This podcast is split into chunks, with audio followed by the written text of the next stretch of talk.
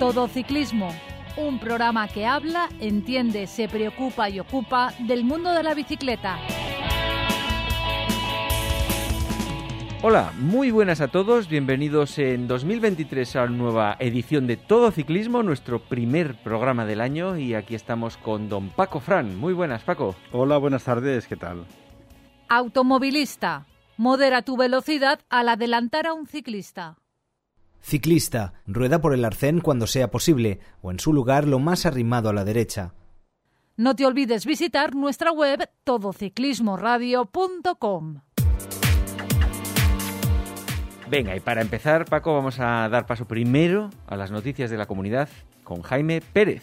Arnau Delie se ha adjudicado en la Nucía la 39 edición de la clásica Comunidad Valenciana 1969 Gran Premio de Valencia, la carrera que abre el calendario UCI en Europa y por vez primera en categoría UCI. El corredor del Loto, nueve victorias en 2022, no ha fallado en su estreno en la campaña. Matthew Van Der Poel ha ganado la Copa del Mundo de Ciclocross en Benidorm, al batir al Wall Van Aert en el sprint. El primer Mundial de España de 2011 terminó eh, un gran recorrido rápido y se decidió al sprint. Eli y Sevit terminó tercero y Felipe Os terminó noveno. Y para acabar, Jonas Sancho del equipo ostense se ha impuesto en la tercera etapa de la Challenge de la Plana, que ha finalizado en el Alto de Bell. Eric Valiente, Valiente del G-Sport fue segundo y Sergio Serrano del equipo Besaya entró a continuación. Álvaro Marza del equipo Sexta sigue líder. Automovilista. La distancia mínima para adelantar a un ciclista es de metro y medio y hay que invadir total o parcialmente el carril contiguo. Ciclista. También es importante no ir detrás de camiones u otros vehículos que nos impidan visibilidad. Síguenos en Twitter arroba todociclismo UPV. Paco, aprovechando lo cerca que teníamos la prueba de ciclocross esa en Benidorm el domingo pasado, ¿fuiste a verla? No. A mí me hubieran quedado un poco ganas, pero estaba afuera y no pude. Eh, se vendieron las 15.000 entradas, creo que eran 15 euros lo que valía cada una, una cosa así. No está nada mal, ¿eh? Bueno, es que es un espectáculo para ver a la élite eh, que no siempre se da cerca de casa. Claro, eso fue una oportunidad de ver a, a Van Aert y Van Der Poel Sí. impresionante. Tuvo que gozarlo la gente que fue, Pues sí. desde luego, porque estos tíos son impresionantes. Bueno, hoy vienes a contarnos el recorrido de la Vuelta a España 2023, que se presentó hace poco y queremos que nos lo cuentes. Sí, se presentó día 10 en Barcelona. Es una, es una edición muy especial de la Vuelta a España por varios motivos. El primero es que eh, el Mundial, el Campeonato Mundial de, de Ciclismo, se celebra antes y no después de la Vuelta y eso cambia todos los planes para los participantes. ¿Dó- ¿Dónde es el Campeonato del Mundo? El Campeonato del Mundo es en Glasgow, en, en- en Escocia. Y bueno, entre Edimburgo y Escocia eh, se tiran toda la semana haciendo los típicos campeonatos del mundo. El Campeonato del Mundo es muy, muy exigente. eh, vienen de Edimburgo hacia Glasgow y luego le dan 10 vueltas a un circuito urbano bastante dificultoso, con muchos repechos y con un desnivel acumulado total de casi 4.000 metros. Oh, Es decir sí que es un señor mundial Claro, este año. Sí, lo han hecho precisamente en esa fecha para huir del previsible mal tiempo que suele ocurrir en Escocia en septiembre, ¿no? O, o en octubre. Mm. Entonces, bueno, eso marca un poco la participación, por eso no podemos hablar de, de qué, qué personajes van a estar y quién ha asegurado estar. Nadie ha dicho nada de la vuelta. Sí han dicho del Giro y del Tour, pero la vuelta está eh, en, un, en, un estado de, de expectación Claro. a, a ver quién suspende la asignatura primaveral del Giro y al final pues eh, se viene a España a regenerarse. ¿Cuántos días después del Mundial empieza la Vuelta? Pues prácticamente dos semanas. Dos semanas porque el campeonato de fondo en carretera masculino es el domingo. El domingo creo que es 8 o 10 y el día 26 empieza ya la Vuelta a España, con lo cual habrá escasas dos semanas. Da tiempo para recuperar incluso, bueno, aparte de los suspendidos del Giro, los suspendidos del Mundial, ¿eh? Bueno, sí, el Mundial es que tiene un participante muy especial. Entonces, bueno, los equipos ahí funcionan menos, ya son las naciones. Entonces, bueno, es, un- es una incógnita y es un atractivo para ver esta Vuelta a España que es diferente a las que hemos hecho hasta ahora. Y esa era la, novedad principal es la situación con respecto al Mundial.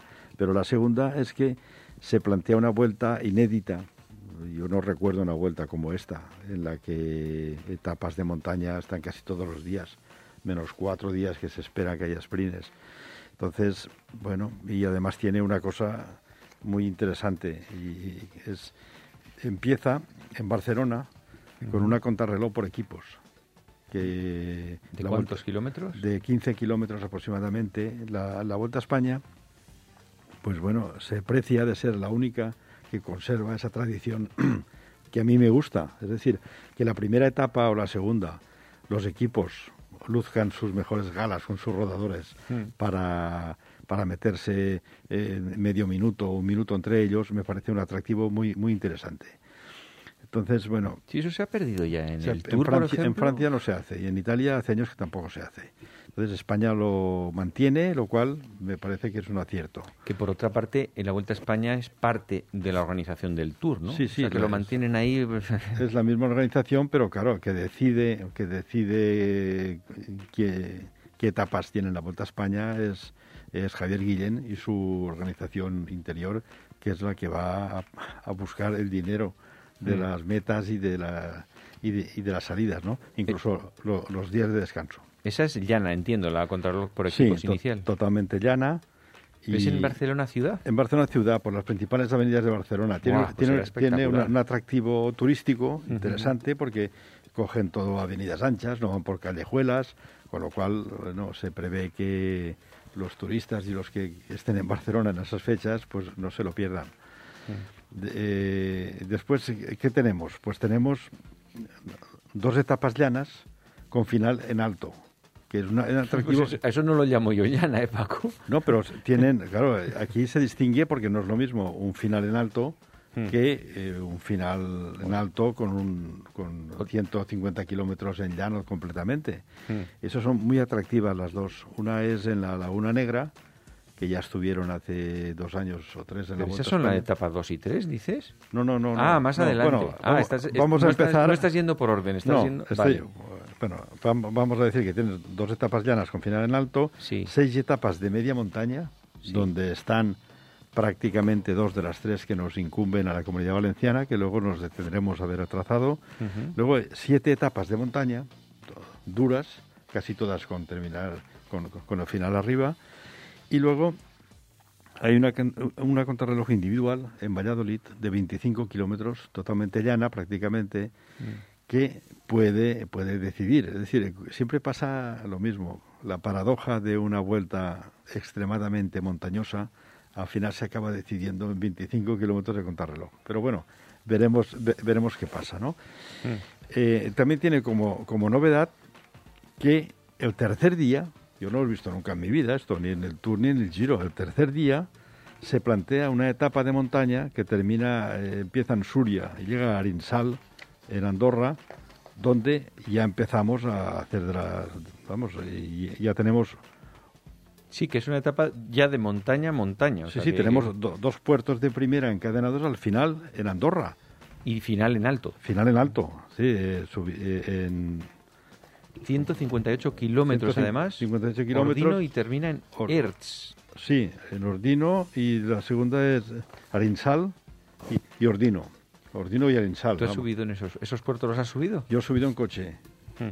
¿Eh? Son puertos duros, son de primera categoría y en Andorra todo lo que hay por allí todo es muy duro. Pero claro que esté el tercer día ya denota, ya denota que las cosas ya se ponen feas desde el principio. Y es que Cataluña al organizar esas etapas de Barcelona y la segunda etapa en Tortosa y tal, pues ha querido darle un cariz interesante que no sea una vueltecita por los pueblos en llano sin interés. a ver, pero has dicho la tercera y ya termina en alto, pero es que la segunda también es de media montaña y con unos repechos al final. o sea que no estamos hablando de una tontería. Y 180 kilómetros. Sí, sí. Sí, sí, las, tres de Barcelona y de, Andorra son ya duras desde, desde el primer día. Entonces, bueno, ya salen de Andorra y se vienen hacia, la comunidad valenciana.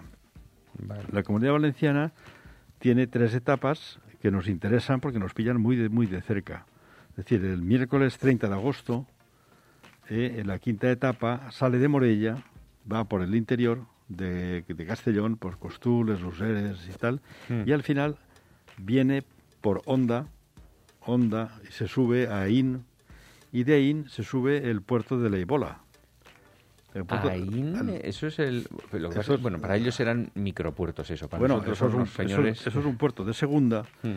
pero para nosotros tiene el aliciente siguiente, y es que subiendo desde Honda, Ain y la Ibola, y luego ir al Medíjar, ese puerto que está destrozado, a mí me imagino O sea, por el que está destrozado van a sí, pasar. que no estará destrozado. A mí me, Oh. me consta que la Diputación de Castellón tenía previsto asfaltar ese puerto. Ese puerto es seguramente con el puerto de Barch, deben ser de los más bonitos de la comunidad valenciana. Ese es impresionante por, porque vas entre alcornoques Sí, ahí. sí, ese es, un, es un- un es un señor. bosque de alcornoques donde tienes a mitad del puerto una serie de, de, de curvas, de curvas Mm. en herradura, tienes cinco herraduras y luego ya se baja di- directamente a la zona de Almedíjar. Pero por ahí bajan, por esa parte, por la que está destrozada. No, no, suben, suben por suben esa parte. por la parte destrozada, que espero que ya no lo esté, Mm. y bajan a la zona de, de, de Almedíjar, van a buscar a Zuévar, Valluxó y tal. Vale, Entonces vale, se vale. van a, a Burriana. Pero ese, ese eh, es bonito y además sí que es duro. Tiene una, seguramente mantenga un 7, Sí, 8, o muchos tramos. ¿eh? cinco, un 6, un 7%. Es una, Mm. es una etapa, digamos, de media montaña, donde el aliciente está en que se sube la Ibola a 50 kilómetros de la meta, luego suben a Marianet por detrás, llegan a Valduxo, van a, a sprintar a Burriana. Entonces, para nosotros tenemos el aliciente que igual nos asfaltan ese puerto. Pues casi seguro. Si no, la vuelta no pasaría por ahí según esta hora, yo creo. Eh, ¿eh? Por lo menos la última vez que pasé yo. Bueno, ten en No cuenta que si- para bajar está imposible y Mm. para subir está muy mal. Pero bueno, también es verdad que bajando hasta la mitad del puerto, hasta la zona de Almedíjar, está sin asfaltar también. Me consta que para esa fecha de agosto estará todo recién asfaltado. Estrenaremos puerto nosotros Bueno, también. y hay, entonces. y hay que estrenar precaución, Mm. porque ese puerto, desde siempre, como es tan bonito y la gente lo subía mucho hasta que se ha roto casi siempre, eh, casi todo el, el asfalto, pues la gente sube y baja con la velocidad endiablada. Ahí ha habido accidentes Ha habido, mortales ha incluso. habido sí. uno mortal de, de este, mm, el, el ciclista eh, Oscar, Oscar eh. Sí, pero un profesional. de, de, de los Catel, Mm. que se mató hace 7 Joder, 8 sí. años bajando hacia el Medíjar, precisamente porque es muy estrecho, los profesionales bajan muy fuerte Mm. y coincidía en una curva que subía uno con un todoterreno muy fuerte también. Entonces ocuparon la misma zona de, de la calzada los dos y el accidente fue fatídico. Bueno, eh, eh, el siguiente también tiene interés para nosotros porque es una etapa que empieza en la Valduxo, en la Valduxo Y va a nada menos. al Observatorio Astrofísico de Jabalambre, el Picón del Buitre. Entonces, claro, no es que sea monopuerto, sino que al salir de Valduxo ya tienen que ir por la zona de Segorbe, Caudiel, suben al puerto de Arenillas, van a Montanejos, luego se meten por la zona de, de, de- de Orba, a la fuente de Rubielos, en fin, todo es un terreno ya No hay ni un metro de no un llano, metro vamos. llano, hasta que Mm. llegas a Manzanera, luego en Manzaneras tienes un puerto que no está clasificado, pero que es de tercera, que es Torrijas, Sí. y Torrijas luego bajas Arcos de las Salinas, que el alcalde ha trabajado mucho para que se haga esa etapa, y bueno, termina arriba. ¿eh? El ayuntamiento de Arcos con el de Torrijas y Manzanera están trabajando con la Diputación de Teruel para hacer un bucle para conectar el Picón del Buitre Mm. con el, el alto de, de Jabalambre, las pistas de esquí de Jabalambre. Eso que es desde arriba. Sí, desde arriba del Picón hasta Jabalambre hay unos 5 kilómetros de Mm. extensión y hay una pista forestal. Entonces, subiendo, Pero ya no se sube más, eh, es llano, ¿no? no, no, Digamos, desde no, arriba. Cuando llegas arriba, sí, ya no, tienes unos pequeños repechos sin importancia porque Vale. estás ya en la cota 1900 y pico, pues ya, Ujú. ya estás ahí arriba, ¿no? Pero bueno, sería interesante que se terminara ese bucle para unir la vertiente este con la oeste, con lo cual los ciclistas también y los esquiadores, por supuesto, podrían ir desde Valencia a las pistas de Jabalambre sin tener que ir a la Puebla. Es- esa otra vertiente, ¿cómo es de dura? Por la que no suben, me refiero. La de, ¿Tú has, lo has, sí, has yo, ido por yo he subido varias veces desde la Puebla de, de Valverde Es una carretera de 12 o 15 kilómetros, tiene algún repecho. Pero es más suave que por aquí, por Arco de las Salinas. Bastante más. Ah, vale, Bastante más porque en la Puebla ya estás a una altura interesante, ya estás a 1200 metros o 1100. No, el puerto, tú y yo lo hemos subido juntos también, yo creo. Un año lo subimos, yo este año lo subí en julio otra vez es un puertaco, para nosotros es un esfuerzo de una hora estando en forma, o sea que es un señor puerto, con los kilómetros finales terribles los tú, cinco. Tú lo has dicho, es decir, eh, para el aficionado, el cicloturista normal que quiere ir a medirse al picón del buitre, desde Arcos de la Frontera, donde empieza ya a marcar el, el mm. trayecto, se tiene que poner como meta subirlo en una hora o menos. Bajar de una hora ya es muy, muy, por eso, caña. Eh, ¿eh? Eh, lo normal es que la gente pues le cueste una hora cinco, una hora siete, una hora tres, mm. pero claro, bajar de una hora es interesante. Sí, sí, sí. Bueno, ya tenemos la etapa de, de Valduxó hasta el Observatorio de Jabrambre. Estamos hablando de la primera semana, el, día 6, esto estamos hablando de la etapa 6. Estamos hablando de la etapa 6, y ya se sube estas cosas después de haber subido Andorra, y mm. después de haber eh, ido con el Ebola, etcétera. O sea que es una semana, una primera semana inédita. El, día siguiente es otra etapa que nos pilla muy de cerca a los de a, los valencianos porque van por la zona de la gallinera. O sea, empiezan Denia y acaban el Chorre del Catí. Y van por el alto de la Val de Evo, el puerto de Tollos, luego van al, al, puerto de la Carrasqueta y al final se presenta, después de pasar Ibi, van a Chorreo Catí. Chorreo Catí es un clásico ya. pues eso, son cuatro kilómetros con rampas de 13, 14, es, una cosa muy, muy, exigente. Es decir, si hay una escapada, el que gane tendrá que tener buenas piernas porque allí se lo pueden merendar. Esto no es la etapa siguiente del Picón del Buitre, hay una entremedio ya no, para acercarse hasta allí. No, no, creo que no. Sí, ahí, ¿Sí? sí, sí, ah, Oliva, Oliva. Oliva, llana, y después ya suben el chorre de Eso es, a Oliva, que Oliva es eh, de, suben de Utiel a Oliva y acaban en sprint y hasta sin ningún problema. Bueno, eh, después tenemos el terreno Gatí, luego tenemos ya otra etapa del domingo de Cartagena-Caravaca, que es una etapa que, pues fíjate, Cartagena está en el mar y Caravaca está a 1100 o por ahí. 1100 y tal, bueno, pues mm. no paras de subir y al final es muy bonito porque si conocéis Caravaca de la Cruz, eh, acaba arriba donde está el castillo de Caravaca. Yo no lo conozco, estaba bonito. Sí, sí, es, una, es un final espectacular, de esos que ponen el giro como, como si fuera la, la subida de, de la Strada Bianche en Siena. Es decir, subes por una calle empedrada para arriba y allá arriba hay una esplanada, arriba de todo. En fin, es una etapa para estar para, allí. Para ver en el helicóptero además cómo se ve todo. ¿Qué provincia es esto? Esto es Murcia. Eh, de Murcia cogen el avión y se van. Se van y se van a, a Valladolid. ¿Sin descanso? No, sí, sí, hay un descanso. esto es un domingo, lunes de descanso y el martes eso es, en Valladolid. El, lunes se dedica mm. para descansar y para trasladarse. Todo esto es la primera semana, estamos hablando. Sí. Yo creo que la primera semana ya sabremos quién nos gana. sí, totalmente. claro. Sí, sí. Bueno, tenemos Valladolid, que es una, es una etapa llana, donde es 25 kilómetros, eh, avenidas anchas. Bueno, pues eh, los hombres fuertes contrarrelojistas tienen ventaja sobre los escaladores de alrededor de entre 45 segundos y un minuto y medio, ¿eh? Te pueden meter ahí en una prueba como esa, que puede ser al final el resultado, la diferencia que hay entre el primero y el segundo, ¿eh? Bueno. Pero está muy lejos la crono esta, ¿eh? Sí, sí, está, 10, está, la etapa 10, está a mitad. Está a mitad.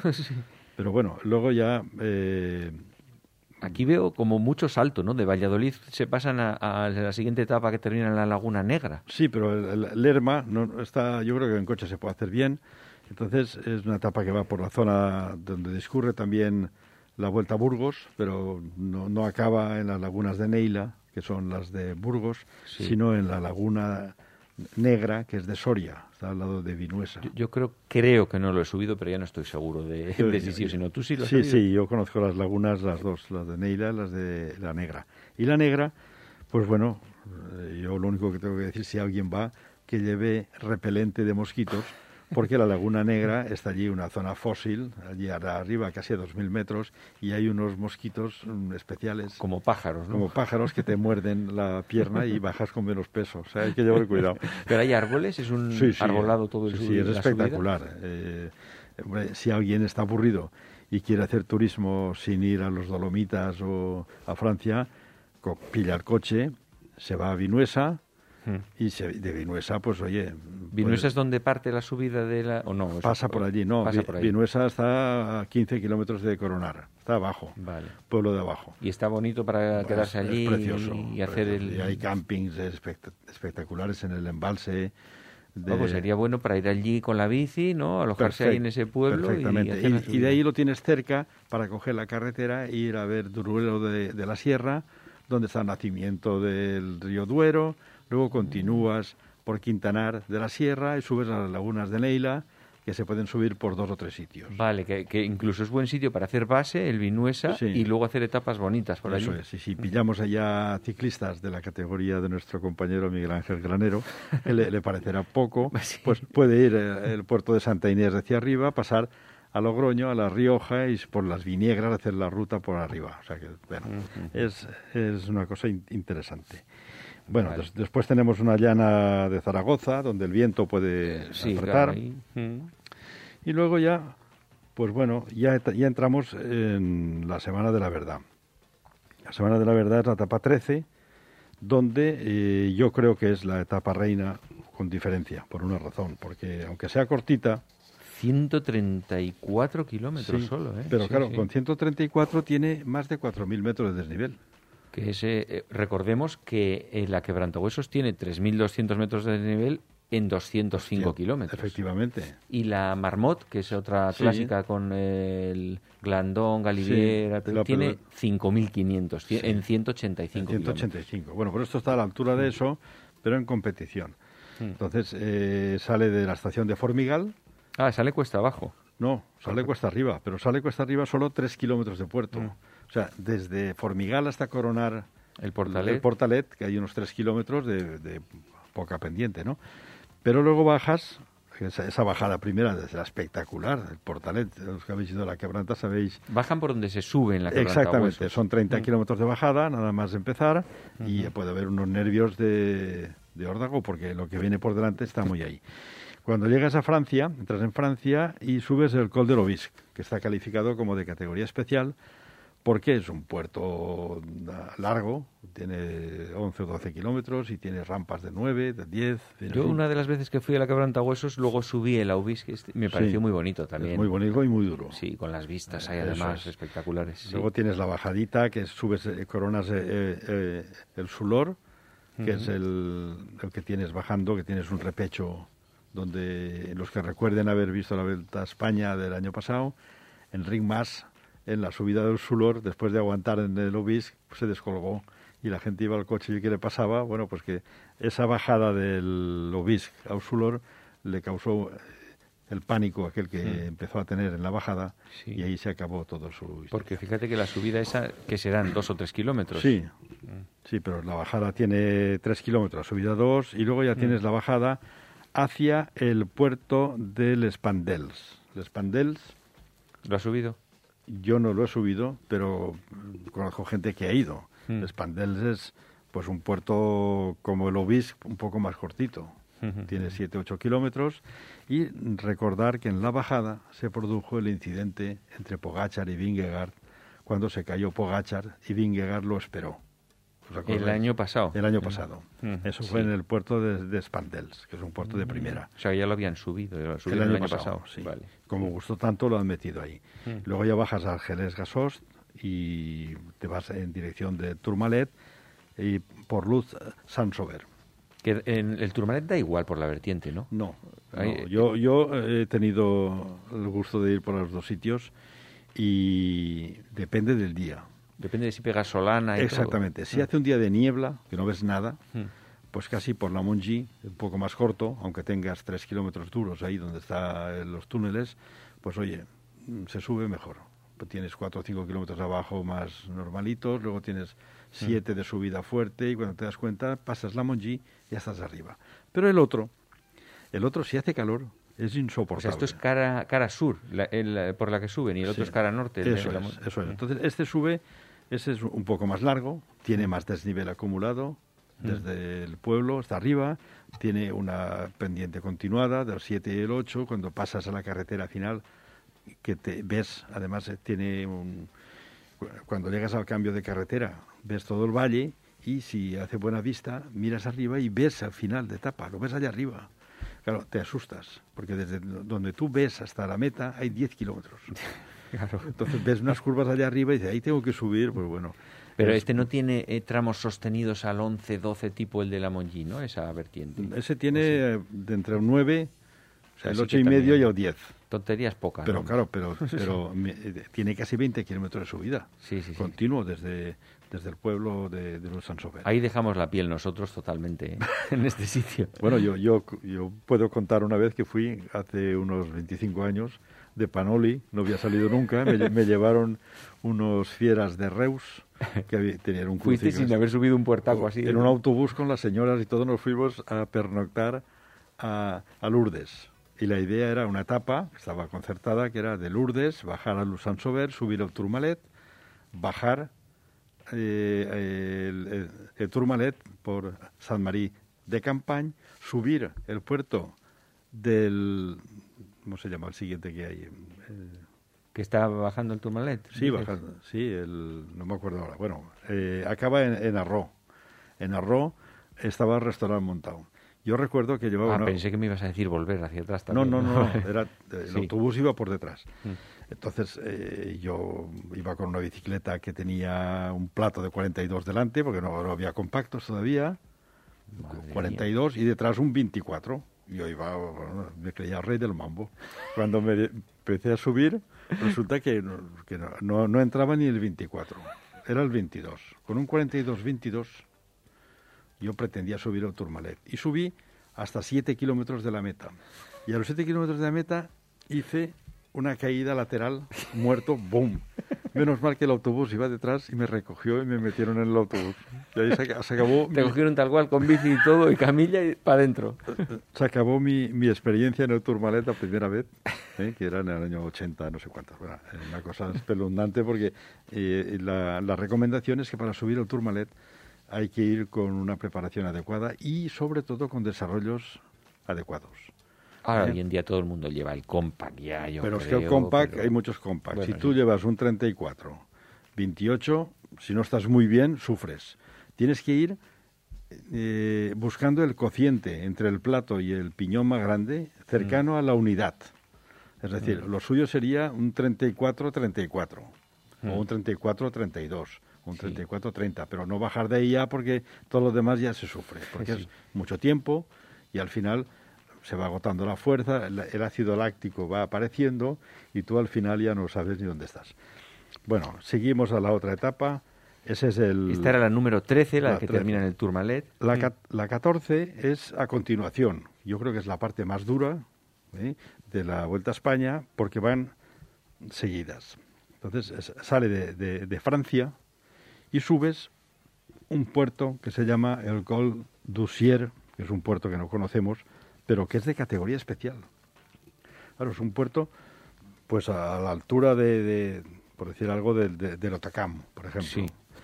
Eh, eh, y luego ya bajas abajo a la zona del llano en dirección a España y empiezas a subir el puerto de la Rau, de la Rau por la el parte puerto, por, por, la parte que se hace la Irati, o sea, por, por la parte tremenda por, de por la francesa. parte francesa, efectivamente que tiene un descansillo casi arriba y luego, bueno, el Arrao es un puerto espectacular, puerto largo y difícil y duro, de categoría especial, ¿eh? ya llevamos dos. Luego ya sigues abajo con un pequeño puerto de tercera, el portillo de Lázar, y al final vas al puerto de Belagua. Esta etapa ya tiene 162 kilómetros casi. A continuación de la del día anterior, puede marcar un auténtico desastre eh, en alguno. ¿eh? Totalmente. Entonces, bueno, ya de, dejamos ya los Pirineos, los Pirineos, y nos vamos ya a, nos vamos acercando a la zona del norte y nos, bueno, aquí hay... Aquí, la de Pamplona. Ahora sí. vamos en la siguiente, que es de Pamplona, la 156 de, kilómetros, pero ojo, también con media montaña. ¿eh? Eso es. Tienes eh, esa eh, media, media, montaña, que es, yo creo que se lo pueden tomar un poco de descanso, permitir una escapada. Sí. Y el día siguiente, pues ya, ya tienes eh, la etapa 16 para el martes porque hay un descanso. Excepcionalmente corta esta, además. Sí. Esto ya entramos, a, hemos hecho la segunda claro, semana completa. Sí. Eh, el siguiente lunes también es descanso y ahora arrancamos el martes con una etapa de 120 kilómetros. De 120 con final en alto, que sale de, de Liencres hasta Vejes. Vejes. ¿Eso dónde está? Es una subida inédita, pues cercano a Santander. Mm. Va por la zona de, Cantabria, vas por el llano haciendo su, sus, sus desniveles típicos de la carretera del norte y al final subes a Vejes.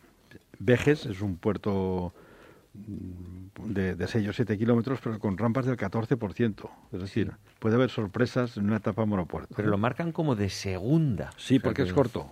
Vale. Porque tiene 5 mm. kilómetros solo. Entonces ya el día siguiente ya entramos en Asturias. Y en Asturias... En Asturias hay que ponerse a temblar. en, Asturias eh, es, pues bueno, el segundo encadenado de tres que le hace la competencia al Pirineo, aunque el Pirineo este año es muy fuerte, esas dos etapas marcarán las diferencias, pero Asturias no se queda atrás. Es decir, hay una etapa primera en la que... En la que sí, la que has dicho del Vejes este. De, de Vejes, que pero es que la siguiente la, me la, la, siguiente es Ribadesella Langliru. Ribadesella Langliru, que ya sabemos cómo es, y eh, nosotros vamos a hacer un pequeño comentario porque tú también estás implicado en lo que voy a contar. A ver, cuenta. nosotros en julio del 2016 fuimos a Asturias contigo. Y eh, allí hicimos unas etapas desde Pola de Lena, muy interesantes, donde intentamos hacer los puertos míticos de Asturias, pero también adentrarnos en la zona minera, en la cuenca minera, que nunca nadie va porque allí parece ser que no hay nada. Pero bueno, nosotros fuimos allí a hacer una etapa y subimos el puerto de, de, la Colladiela y, de, la Colladona, que no son mm. lo mismo, están cerca uno del otro, y bueno, uno de ellos, el segundo, muy empinado, no sé si te acuerdas, era el alto de la colladilla. Ese es el primero que suben. ¿Eh? Cuando salen de arriba de Sella. Luego ya se dirigen a la zona, de, a la zona del, Cordal, que nosotros lo hicimos también en coche, porque íbamos al Angliru, y el Cordal se baja y, rápidamente subes por la Vega al Angliru. Que no hay nada que contar, que ya todos lo conocemos. Bueno, pero el alto de la colladilla y el alto del Cordal son de primera categoría y no quiero ni pensar si llueve. Ya.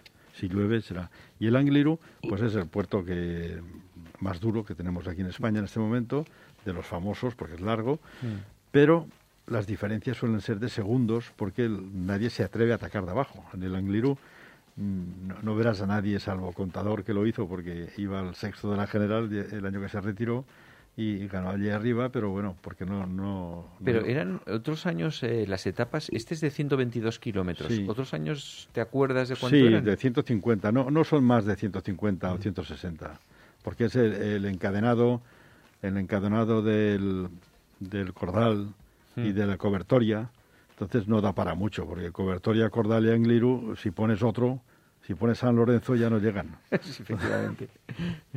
Entonces, bueno, la siguiente es una etapa rara después del Angliru, fíjate cómo están las piernas. Sí. Claro, pues es la etapa que sale de, la pola de Alande. del Angliru y del otro anterior también. Que sí, sí, que acaba arriba. Es decir, pues mm. tenemos eh, eh, el, el, encadenado de tres de Asturias, yo creo que pillará con las piernas peores que en el Pirineo. Y, esto se las trae.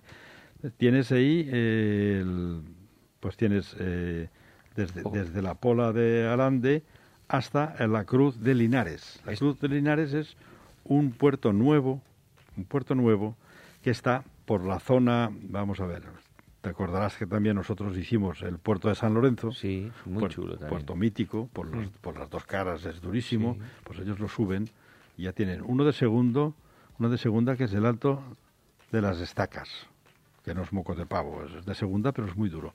Luego vas a San Lorenzo por la Riera, por donde lo subimos nosotros, la parte más dura, luego se baja y ya vas hacia la costa y ahí pillas el Tenebredo, que siempre lo meten de tal, y al final van al puerto de la Cruz. Al, puerto de la Cruz de Linares, que lo suben dos veces. Eso te decir. O sea, tiene bajada por otra vertiente y vuelta a subir. Vale. Es, un, es un bucle que es muy atractivo para el espectador. Además, es un puerto de primera dos veces. Ten en cuenta que esta etapa tiene un puerto de segunda, tres de primera y uno de tercera. Es decir, eh, además esto tampoco está muy lejos de la, o sea, me refiero que da para ir de turista ciclista con tu bici hacer base en alguno de esos sitios e ir a ver las etapas, porque el Angliru y todo eso está muy cerca. Está todo muy cerca allí. Bueno, ya terminamos. ¿eh? Esto era el Eh, jueves ya de la última de la semana. última semana. Yo creo que se decide, según dicen los entendidos, el que salga líder del Angliru gana la vuelta. Pero bueno, habrá que ver. Bueno, hay una emboscada después, justo. Sí, sí, tengo una emboscada que tengo ganas de llegar a ella ya. Vale. Y las tres últimas, a ver. Bueno, y luego ya nos venimos hacia abajo y nos venimos a la llana de la Bañeza. que es el la- viernes un poco de, de paz, ¿no? Sí, sí, es una de 178 kilómetros. y Va a reponer las piernas porque las piernas deben estar muy mal. Y luego viene la gran sorpresa de esta vuelta. Siempre que la etapa acaba en Madrid, el día antes preparan una etapa mítica por la Sierra de Madrid, donde hay puertos de reconocido prestigio y dureza como son pues el Navacerrada, Cotos, La Morcuera, y este año no suben ninguno de ellos. Pero pues salen desde, desde Manzanares del Real y hacen 208 kilómetros por una etapa que tiene Ostras, menudo añadido, ¿eh? Después de todo ser etapas así más o menos cortas, está... 208 y suben un... un- Pero suben- esto también hacen circulares, un bucle en algún sitio. en algún sitio sí, al final. Vale. Al final. Eh, pero están todos por una zona muy atractiva para el espectador. Dan vueltas eh, y, suben 10 puertos de tercera, pero hay otros tres o cuatro que no están catalogados. ¿Qué quiere decir? Que no hay ni un palmo recto. Buah, pero esto, esto es una pasada, porque 200 kilómetros y esta sierra... Esta eh, sierra. El sábado... De, de tercera, pero con porcentajes altos. Son de tercera porque son cortos, pero algunos tienen el 10 y el 11 y el 12%. Son cortitos, pero hay 10. Claro, el día antes de que termine 208 kilómetros y imaginemos que eh, las diferencias entre los primeros pues sean, sean cortas, con lo cual las emboscadas y escaramuzas entre los equipos pueden ser terroríficos. Pero es que encima es la etapa más larga. O sea, han Sí. dejado la etapa más larga para cuando todos están reventados. Eso es. Guau. que se, se puede jugar la vuelta ahí. Para mí es una de las novedades más interesantes que tiene la vuelta, aparte de empezar fuerte en Andorra. O sea, esta etapa es una sorpresa, nadie entiende quién ha pensado esto, pero me imagino si... Granero. acu- No, Granero no lo sé, pero hace dos o tres años terminó la Vuelta a España en Galicia, en una etapa al día anterior que la diseñó Óscar Pereiro, que fue la mejor etapa de la Vuelta. Eh, con cuatro o cinco puertos inéditos por Galicia que nadie conocía, aquella que se retiró el colombiano este Miguel Ángel López, que se bajó, pues sí. esa etapa, ¿no? Pues bueno, en esta no es tan dura, pero hay 4.200 metros de desnivel acumulado, Brutal. que tiene muchos más metros acumulado que la clásica de Navacerrada, Cotos y Morcuera, que teniendo 150, 170 kilómetros, tiene 3.800 metros. No, y además, a mí por lo menos me resulta menos duro mentalmente subir un puerto que este tipo de recorrido subes, bajas, que es todo el rato pim, pam, no- que no acaba nunca. Parece sí. que es el sufrimiento máximo. Yo creo que es uno de los atractivos más interesantes ver ese sábado de agosto, eh, que, de, de- de septiembre, que termina la vuelta ahí. ¿eh? Oye, ti- tienes razón, me parece una pasada el recorrido, ¿eh? Claro. Además, me he quedado impresionado. si, si esto es un espectáculo impresionante, habrá que darle el chapó al que lo ha pensado. ¿eh? Sí. Y con esto nos vamos ya a la etapa de Madrid del sprint del domingo siguiente. Y bueno, y ahí tenemos la Vuelta a España muy atractiva, que no sabemos quién viene, bueno, aparte de los dos españoles que van a ir, o los tres van a ir en Ring Más, sí o sí, va a correr también eh, Juan Ayuso, Va- Valverde no, ¿no? no, y va a correr el otro, el, el de, el de Granada, el Eh, López, Carlos, Ca- Carlos... Carlos Fernández, Fernández. ¿no? o Carlos... Joder, se me va. Bueno, sí. Ca- Carlos. El, el, le- el león de. ¿Cómo lo llaman? El, el, león de. de Tú, tú, de hecho, es tu favorito. Tú confías siempre más en él que en Ayuso, ¿no? Sí. En Carlos. sí, porque tiene un año o dos más y está más hecho. Pero en fin, igual con 25 años se pueden igualar. Depende de en qué equipo corran y para quién corran. Pero tienen los dos madera de ganadores porque uno hizo ya tercero en la Vuelta a España. Entonces, yo creo que esos, esos, esos dos, no hablo de Enric Más, porque Enric Más ya sé lo que va a hacer. Los de siempre. Pero estos dos son más jóvenes y... Bueno, a mí Enric más, es decir que me ha sorprendido, ¿eh? porque después de hundirse, de bajar con miedo y no sé qué, luego vimos una recuperación mental suya que me impresionó. Le ganó alguna carrera a Pogachar y todo, Sí, ¿eh? sí, pues tuvo un tratamiento... No esperaba yo eso ni, ni de lejos. Un, un tratamiento de sofrólogo para las bajadas que fue impresionante. En un mes se recuperó. Eso, eso no es fácil de ver, ¿eh? En... De, después, pensemos que el año pasado, el año pasado la ganó Renko Benepul. Entonces, eh, este año Renko Benepul ha dicho que va al Giro con Roglic. Ya han asegurado que van. Lo cual quiere decir que no irán... Que uno al- suspenderá de los dos, también no, quiere decir. O suspenderán los dos, pero bueno, a lo mejor eh, no van a ir al Tour de Francia. Que el Tour de Francia ya son Vingegaard y Pogachar y con sus equipos ahí al frente a, a lo que sea, ¿no? Con, eh, con el colombiano Egan Bernard, que ha dicho que va al Tour de Francia este año. Pero tú a él le ves a la misma altura de Pogachar Viñegar. Pues yo, yo creo que Bernal es un gran campeón, ha tenido un accidente muy fuerte, depende cómo se haya recuperado, pero yo le veo para estar peleando. No, no sé si para Ojo que. Front también ha dicho que 2023 será su año, ¿eh? No, pero Homer sabe otra cosa ya. Ya ha ganado cuatro tours y está bien. Y después ya no sabemos quién va a venir, pero a mí creo que o bien Roglic, que ha ganado, no sé si son tres veces la Vuelta a España, y Ebenepul, que inauguró el año pasado, esos dos vienen seguro aquí. Uno de los dos o los dos. Aparte de lo que ya tenemos y alguien que se puede presentar por aquí. No, no recuerdo ahora mismo cómo es el recorrido del Hierro, pero a mí Benepool Durísimo. me parece que esos puertacos, no sé si es un Bueno, tío que los aguante bien. Bueno, ¿eh? ya vimos en la Vuelta a España. La Vuelta a España, eh, si os acordáis, estábamos todos elucubrando a ver si eh, Benepul era capaz de las dos etapas de alta montaña, de más de 2.000 metros, en Andalucía, que se subió la pandera y al día siguiente Sierra Nevada, y que se iba a reventar ahí. Es lo que parecía, que esos puertos tan grandes, ya al final de la vuelta, pues oye, le venían grandes. Pues aguantó perfectamente. Sí, la verdad es que sí. Y, y además ahora esta semana precisamente empieza la Vuelta a San Juan en Argentina y ha ido Renko Benepul para allá y ha ido a ganar, no ha ido a entrenarse. Después de lo que le vimos hacer en el vídeo echando a un aficionado que le seguía de rueda eh, porque estaba entrenando, tiene que ir a tope el tío. Pues sí, yo creo que si hace un par de gestos como esos más, se llevará pues eh, Un- un- sí, algún piropo. algún en- en piropo Twitter y en el- y eso no le conviene, porque Sí. él, si encima fuera buena persona, pero si hace gestos de esos perderá clientela. Y, y, y los Van Aert, Van der Poel... Esos van al Tour de Francia. ¿cre- ¿Creéis que estos tíos tienen otro punto más de evolución? Yo, por supuesto. Yo, sobre todo, Van Aert, yo siempre lo digo, Van Aert lo que tiene que hacer es fichar con mucho dinero por un equipo bueno e ir de líder. Por lo, me- por lo menos el, el, el, el- cajón en el Tour lo tiene. A, a mí lo que me da es me da gusto verles cómo disfrutan de varias modalidades de ciclismo. O sea, me parece una cosa en que esto no lo habíamos visto nunca, ¿no? Pues porque son, este nivel son jóvenes que tienen aficiones y parece que corran por, por, por, por gusto. distraerse. Pero claro, llegará un momento, ya tienen, ya, eh, cuando hagan ya 24 o 25 años, pues oye, la gente les dirá tú, déjate de monadas ya, que ven, ven a ganar dinero, que el dinero se gana ganando el Tour de Francia. Claro. Bueno, ¿alguna cosilla más de la Vuelta a España, Pues Paco? no- nada, de la vuelta no, simplemente comentar que el- a primeros de febrero se celebra la Vuelta a la Comunidad Valenciana, que también es interesante y que también nos ha sorprendido porque las etapas son terroríficas. ¿Te, te las sabes así, Así un poco de, por de- encima? de memoria sé que, bueno, por aquí cerca nos pillan que suben la frontera. Mm. El último día, que acaba en Valencia, como ¿Qué siempre, días son? el domingo, de- creo que es del 1 al 4 de febrero o 5. Mm.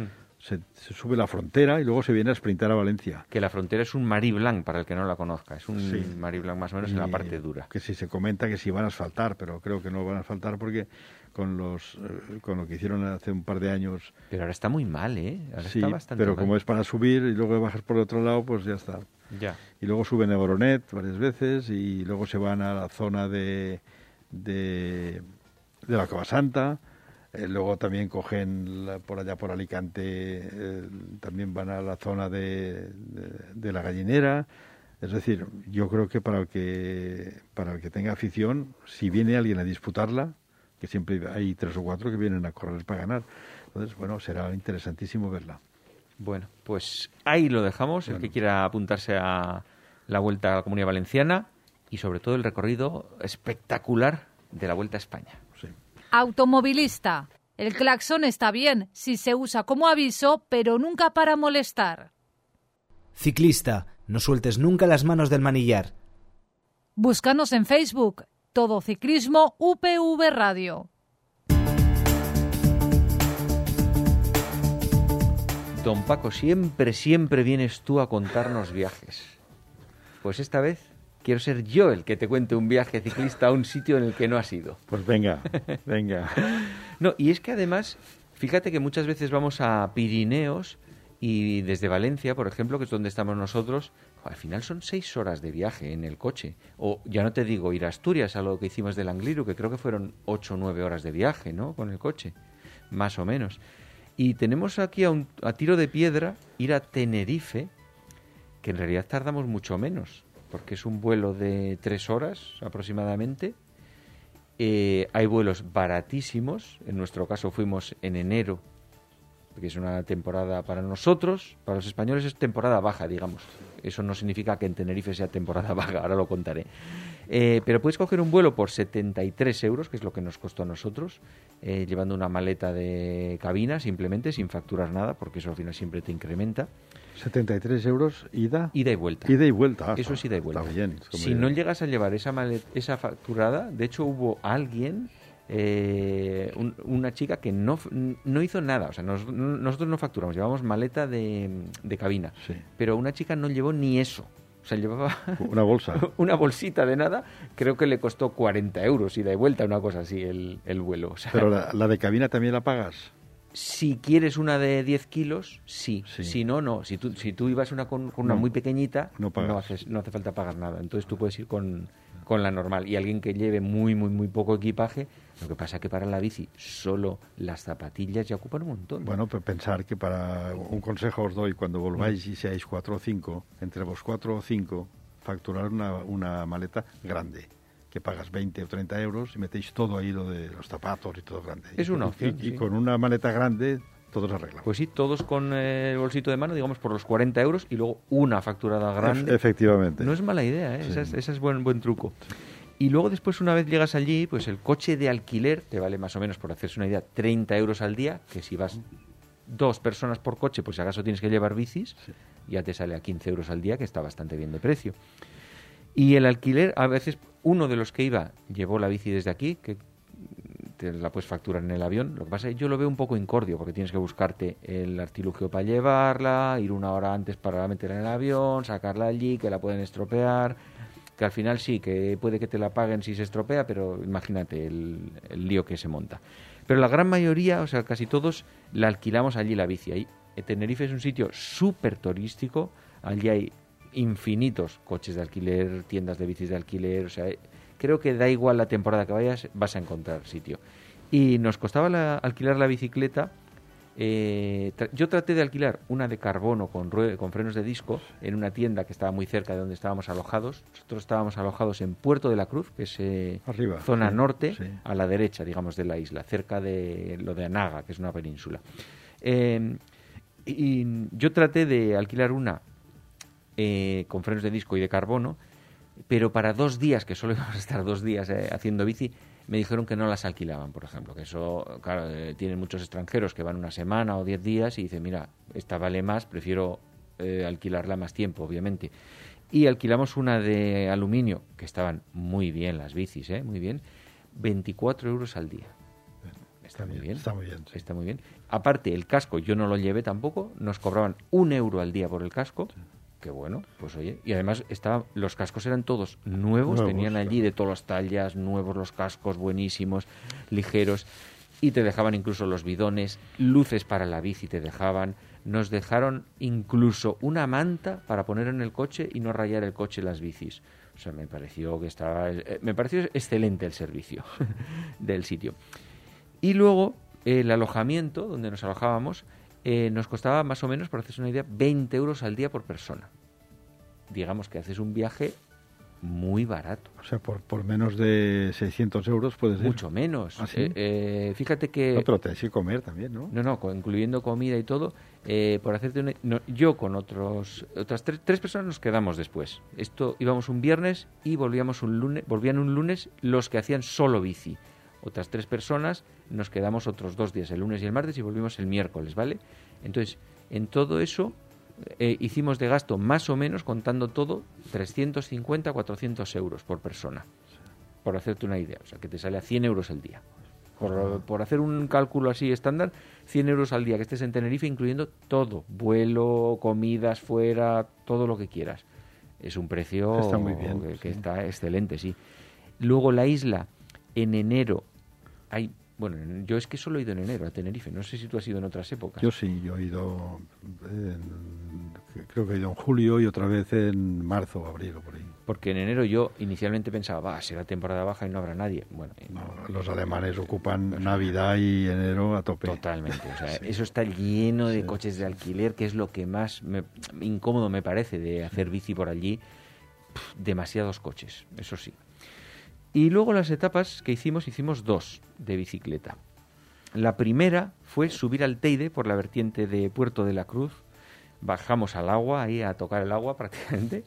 Y desde allí partimos hacia arriba, hacia el teleférico, que es el recorrido, son 45 kilómetros y medio, 2.346 metros de desnivel, tiene 400 o así de coeficiente de altimetría, o sea, es un puertaco de la leche.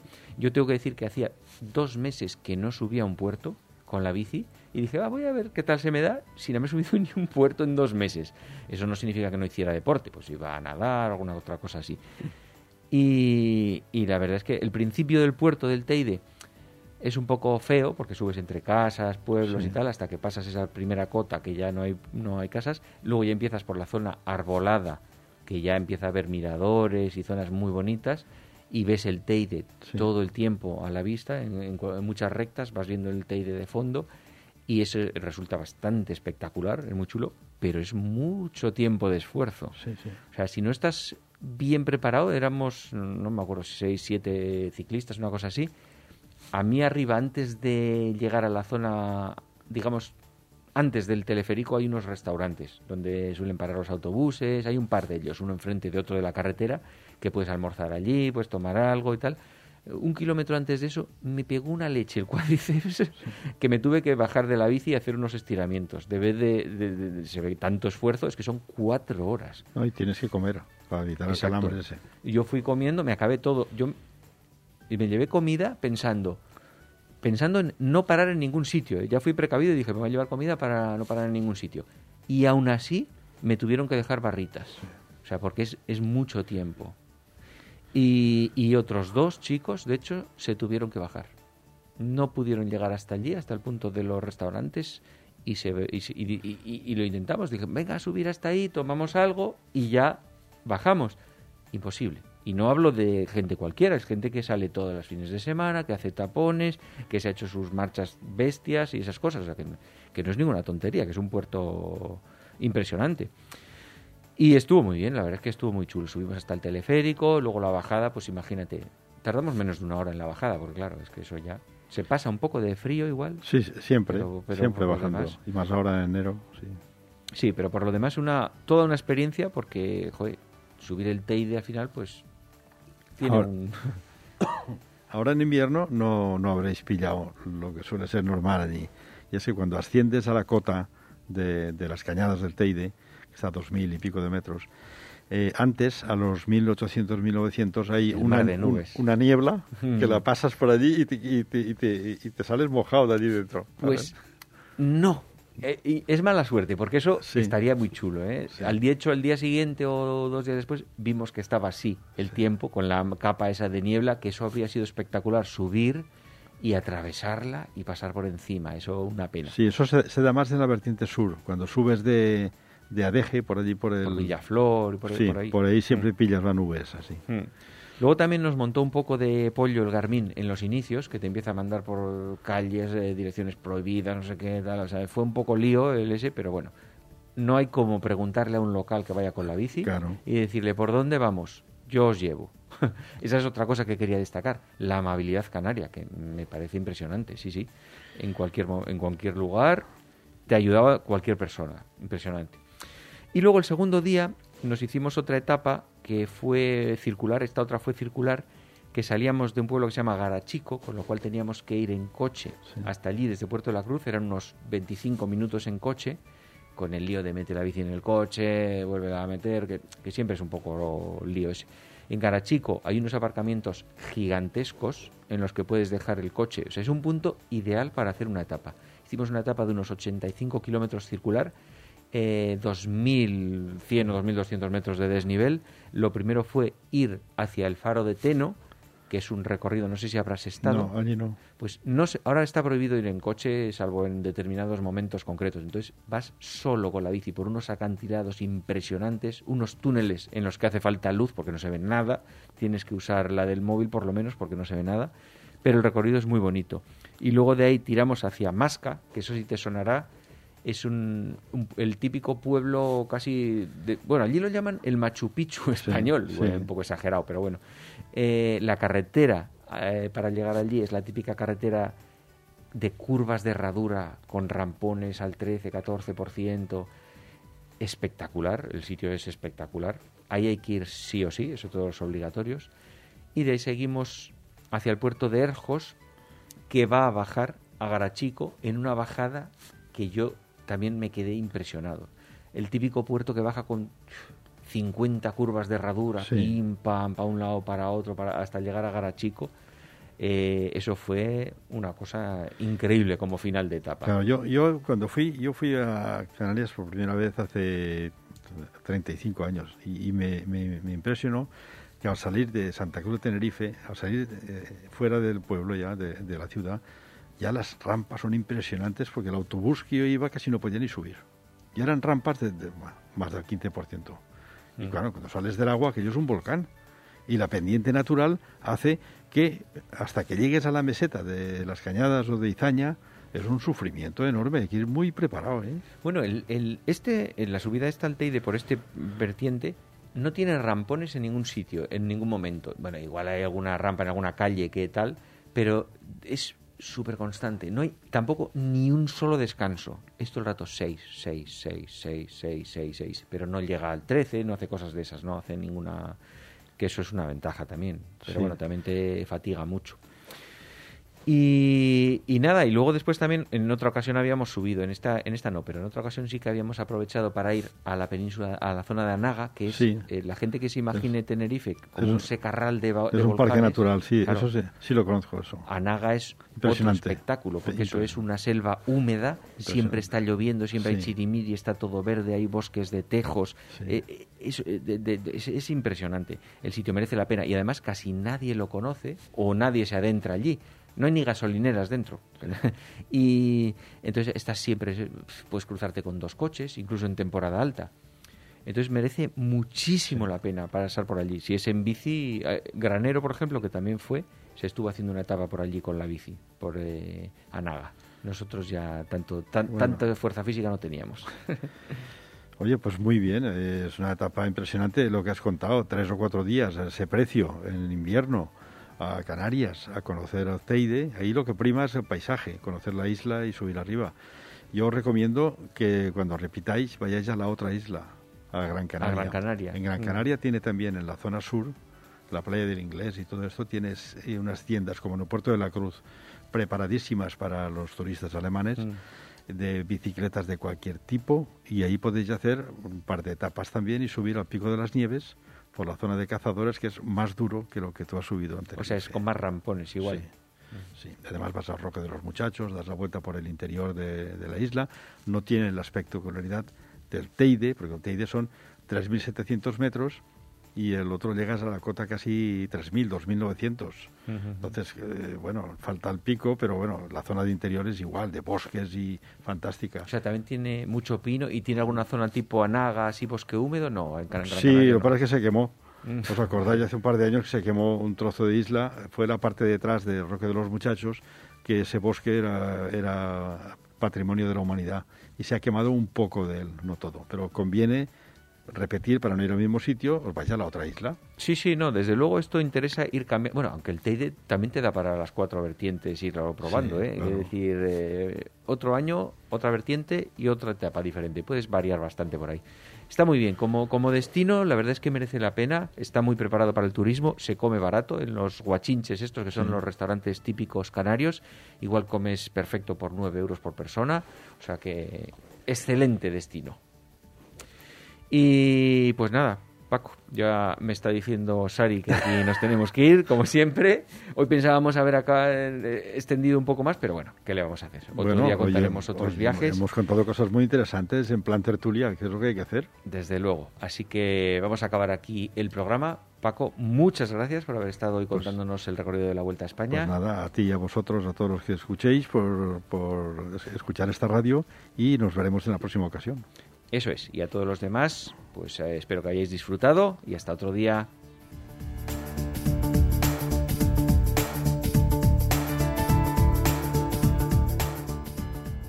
No te olvides visitar nuestra web todociclismoradio.com.